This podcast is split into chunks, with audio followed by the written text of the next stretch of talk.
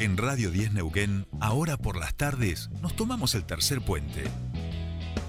Soledad Brita Paja Sánchez y Jordi Aguiar Burgos. Te acompañan todas las tardes. De 15 a 17.30. Información, análisis, entrevistas, música en vivo y columnistas de todos los colores y sabores. Subite al tercer puente. Con Jordi y Sole.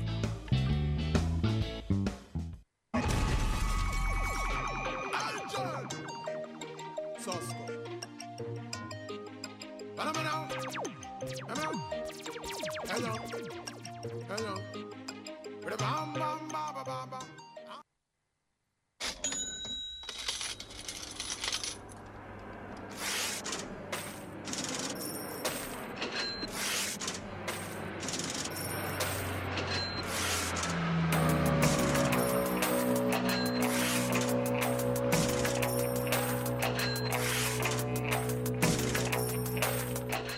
Continuamos con más tercer puente. Después vamos a conversar esta situación en la que nuestro operador creo que o está enamorado o algo le anda pasando que tiene olvidos. Eh, arranca la, cada bloque con que tiene su cortina, lo arranca con otra cosa y después se da cuenta en la mitad. ¿eh?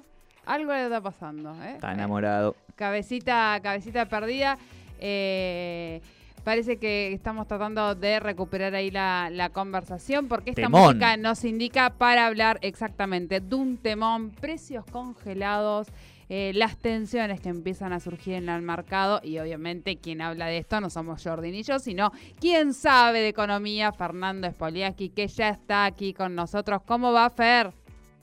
Sole, Jordi, ¿cómo están? Buenas tardes para ustedes y la audiencia. ¿Todo bien? Bien, bueno, eh, nos tiraste un temón acá en la mesa. El tema, me parece que de estos días. De sí. Eh, bueno, obviamente todos queremos saber eh, los detalles y, qué es lo que tenemos que tener en cuenta para ir entendiendo un poco lo que pasa, ¿no?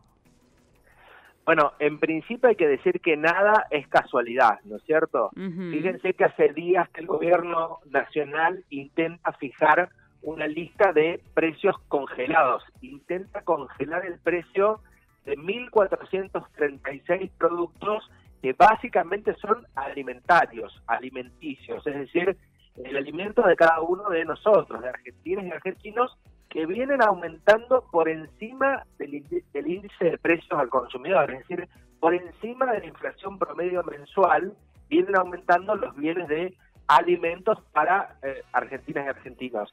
En eso, obviamente, el gobierno reacciona ante esa situación diciéndole a los empresarios, pidiéndole que congelen el precio de 1.436 productos. Ustedes piensen que en un supermercado hay más de 90.000 productos. O sea, le está pidiendo que congele nada más que productos de necesidades básicas. Y así todo, los empresarios que están fuertemente concentrados porque el, fíjense que de esos 1.436 productos, 1.200 los ofrecen, los producen solo 14 empresas. Ahí va. ¿Está?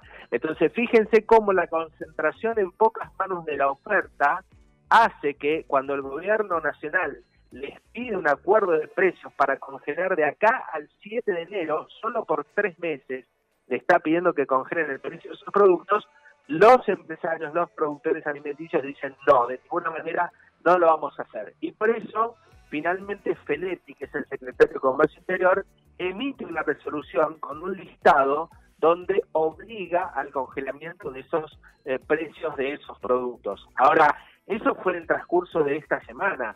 Fíjense cómo, por eso le digo, nada es casualidad, fíjense cómo automáticamente empezaron las tensiones en el mercado cambiario. Hoy el dólar blue, el dólar paralelo, tuvo un récord en el último año que llegó a 191 pesos.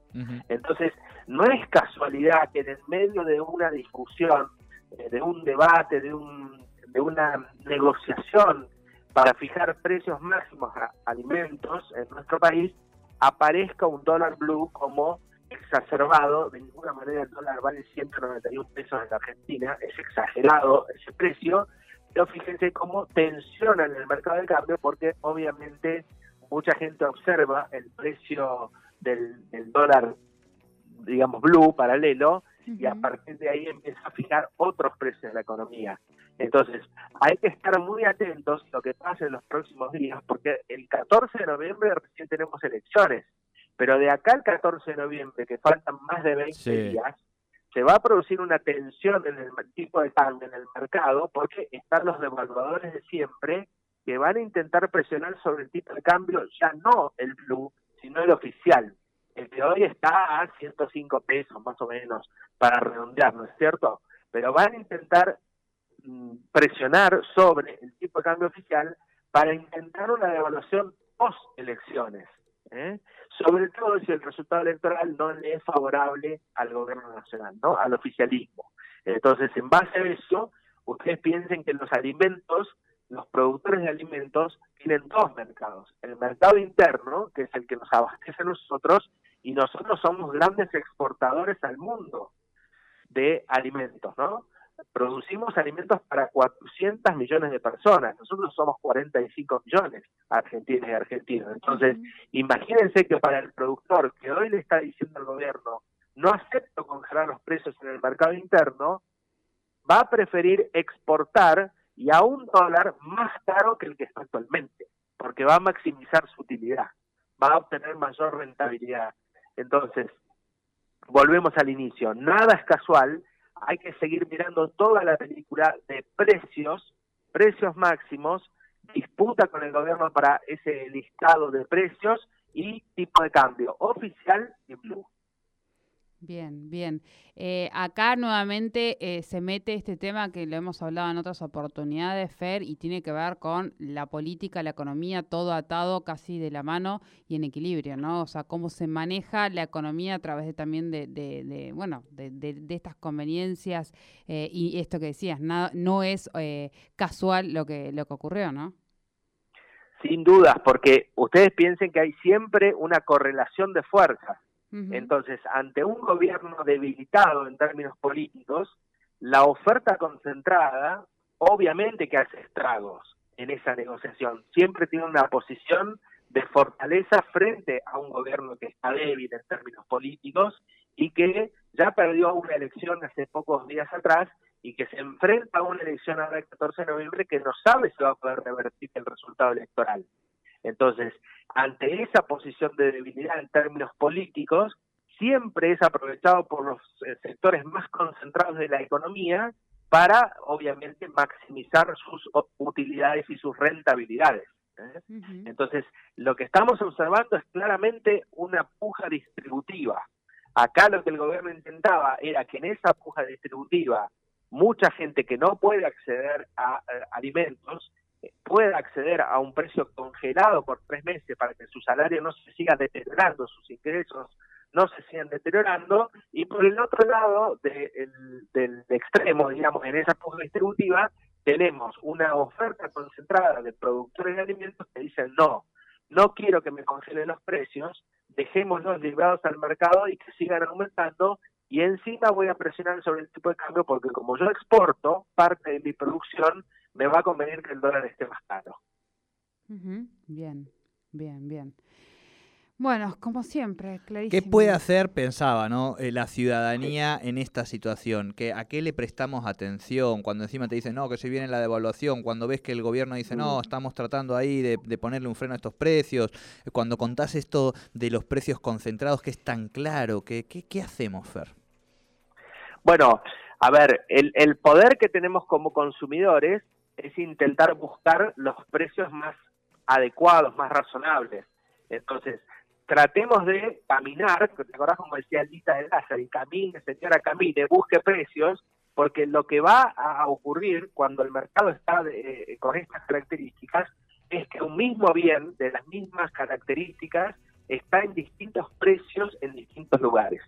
Entonces, hay que buscar el precio que nos parezca más adecuado y más razonable, porque va a haber especuladores en esta, en esta etapa donde intentando cubrirse de una inflación futura o de una devaluación futura, van a tener un sobreprecio. Entonces hay que tratar de buscar precios de los bienes en distintos lugares e ir consultando para tratar de comprar al menor precio posible el mismo producto. ¿eh?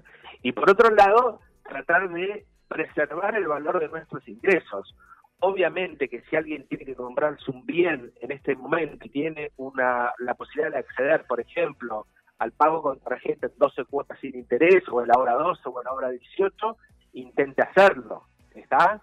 Porque va a salir beneficiado ante una eventual devaluación cambiaria o un incremento de inflación. Eso en términos de, inversión. Ahora, eh, respecto de los bienes que uno consume día a día, fundamentalmente los alimenticios, hay que tratar de buscar precios por todos lados.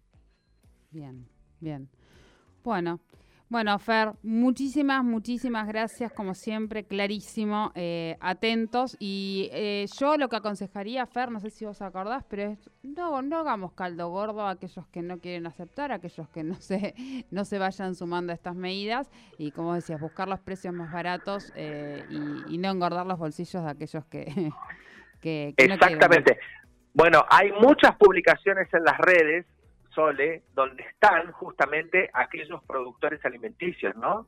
Que fíjense cómo concentran. Vas, a encontrar que un productor produce distintas marcas y te va a sorprender porque va a decir, ah, mira, esta marca era de tal, esta marca era de tal, y ese tal es uno solo. Entonces, hay muchas publicaciones en las redes para que uno esté atento de esas marcas y tratar de buscar marcas alternativas, que son las que sí acordaron los precios máximos. Tal cual. Fer, como siempre, un gusto, abrazo grande. Un abrazo, hasta luego. Fernando Espoli aquí con la economía aquí en Tercer Puente.